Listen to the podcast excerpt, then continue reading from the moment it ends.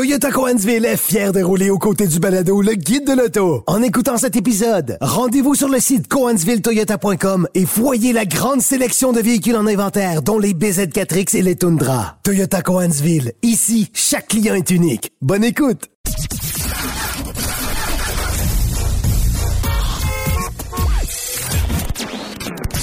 Vous l'avez vu? Vous l'avez lu? Maintenant, entendez-le. Avec Antoine Joubert, le guide de l'auto. Cube Radio. Au Guide de l'Auto, édition du 21 octobre 2023. J'espère que vous allez bien. On va recevoir en fin d'émission aujourd'hui euh, Renée Larouche, qui est directrice des communications pour le port de Montréal. Vous savez, cet endroit euh, par lequel euh, il y a beaucoup de véhicules volés qui passent. On va essayer de comprendre comment ça se fait qu'il y a autant de véhicules qui passent entre les mailles du filet pourquoi euh, la situation euh, ne fait que s'envenimer et euh, essayer de trouver des pistes de solutions pour contrer ce problème-là. On va discuter avec elle un peu plus tard. Mais en attendant, l'actualité automobile touche beaucoup de nouveautés, beaucoup de changements sur des produits cette semaine. ça commence par la confirmation euh, du retour euh, tant attendu de la Honda Civic hybride. Euh, est-ce que c'est trop tard? Je ne crois pas parce que c'est un marché quand même intéressant. mais Honda, évidemment, arrive bien après les autres constructeurs qui ont pris la balle au bon. Toyota qui a une Corolla hybride, Hyundai qui propose une Elantra hybride depuis déjà plusieurs années. Et sachant qu'Honda a déjà offert des Civic hybrides dans le marché pendant longtemps, à partir de 2003 en fait, on se demande pourquoi cette dernière génération, en fait la précédente génération et ce modèle actuel euh, n'avaient pas d'emblée des versions hybrides euh, dans leur catalogue. Eh bien là, ça va finalement arriver, autant pour la berline que pour le modèle à haillons. Alors ça, c'est intéressant. Modèle à haillons qui est fabriqué aux États-Unis, la berline qui est faite chez nous à Alliston, en Ontario. Euh, vous pouvez vous attendre à une facture qui va être assez salée, ça c'est évident, euh, parce que déjà la Honda Civic d'entrée de gamme frôle les 30 000 et le prix moyen d'une Civic vendue actuellement sur le marché canadien oscille autour des 34 000 Alors ça vous donne une idée euh, que, cette voiture-là euh, va coûter quand même assez cher, mais à tout le moins, on offrira une version hybride. On n'a pas de détails sur les déclinaisons. Est-ce qu'il y aura plus qu'une version? Est-ce que ce sera uniquement un modèle Touring super équipé? Euh, on ne le sait pas encore, mais on sait qu'Honda, à tout le moins, va offrir une, une Civic hybride dans son catalogue dès la fin de 2024. Alors, ça serait un modèle 2025. De son côté, Ford abandonne un de ses modèles hybrides populaire dans une certaine mesure. C'est l'Explorer hybride qui tire sa révérence. un véhicule avec lequel on a connu énormément de problèmes de fiabilité. Parlez-en aux corps policiers qui doivent quotidiennement composés avec ces véhicules-là qui sont souvent euh, défectueux, dont le rendement est vraiment inégal aussi. Euh, pour eux qui ont besoin d'un véhicule d'urgence performant, c'est euh, un, un, produit qui n'est malheureusement que très mal adapté. Alors, on va abandonner ce modèle-là euh, qui n'était pas particulièrement impressionnant non plus sur le plan du rendement énergétique. Oui, consommait moins qu'un Explorer régulier, euh, mais on était loin des chiffres d'un Highlander hybride, par exemple. On était autour du 10 litres au 100 avec un Explorer hybride. Euh, évidemment, avec les corps policiers, de la façon dont ils conduisent, c'était beaucoup plus que ça. alors, ce véhicule-là disparaît, mais on sait en revanche que Ford va arriver prochainement avec un Explorer 100% électrique qui sera un modèle distinct de l'Explorer qu'on connaît actuellement.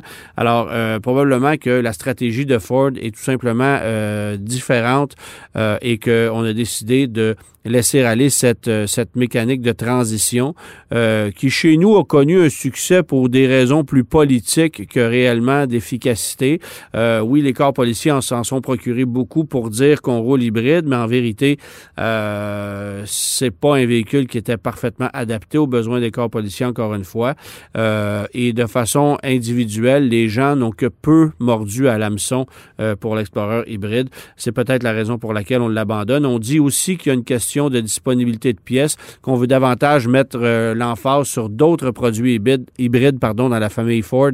Euh, pensez à l'Escape, pensez au Bronco Sport qui devrait être livré en version hybride d'ici peu, et évidemment au Maverick. Euh, l'hybride, dans le cas du Maverick, est une technologie qui connaît euh, beaucoup de succès. En fait, le, la demande est beaucoup plus grande que l'offre. Alors peut-être qu'on veut mettre davantage d'énergie sur ces modèles-là. Euh, Genesis, de son côté, a dévoilé cette semaine une version rafraîchie de la berline G70. C'est un véhicule à faible volume, évidemment, euh, mais on, on, on, remplace essentiellement le moteur 2 litres d'entrée de gamme qui faisait 252 chevaux par le moteur 2.5 litres qu'on retrouve euh, sous le capot de la G80. Donc, un bon considérable de puissance parce qu'on on passe de 252 à 300 chevaux. Euh, c'est un 2.5 litres turbo compressé, évidemment, et ça risque de changer pas mal la dynamique de la G70 à moteur 4 cylindres qui, euh, sur le plan des performances, va gagner beaucoup. Euh, une voiture qui va demeurer plus légère que la version moteur V6 qui, elle, demeure au catalogue.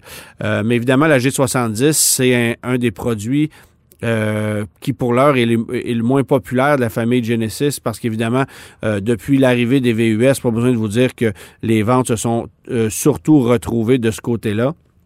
Euh, S'il y a quelques années, la, G70, euh, c'était la voiture la plus populaire de la gamme, ben, c'en est autrement aujourd'hui. Euh, mais c'est quand même un modèle sur lequel Genesis euh, continue de mettre de l'énergie parce que on veut véritablement rentrer dans les dents des BMW de série 3, des Audi A4, des Mercedes de classe C, qui elles aussi perdent en popularité au profit des VUS. retouche d'importance aussi pour le Nissan Rogue cette année. on a vu, on a vu des images passé tout récemment. Alors, euh, on a fait une, euh, une, mise à jour esthétique, la partie avant, les feux arrière, les pare-chocs, les jantes, etc. Euh, et on a ajouté un plus gros écran à l'intérieur avec l'intégration d'un d'un système connecté avec Google. ça, c'est la différence pour le Nissan Rogue. par contre, la mauvaise nouvelle, si je puis dire, c'est que la version d'entrée de gamme qui est encore dotée du 4 cylindres de 2,5 litres, ben ça, ça disparaît.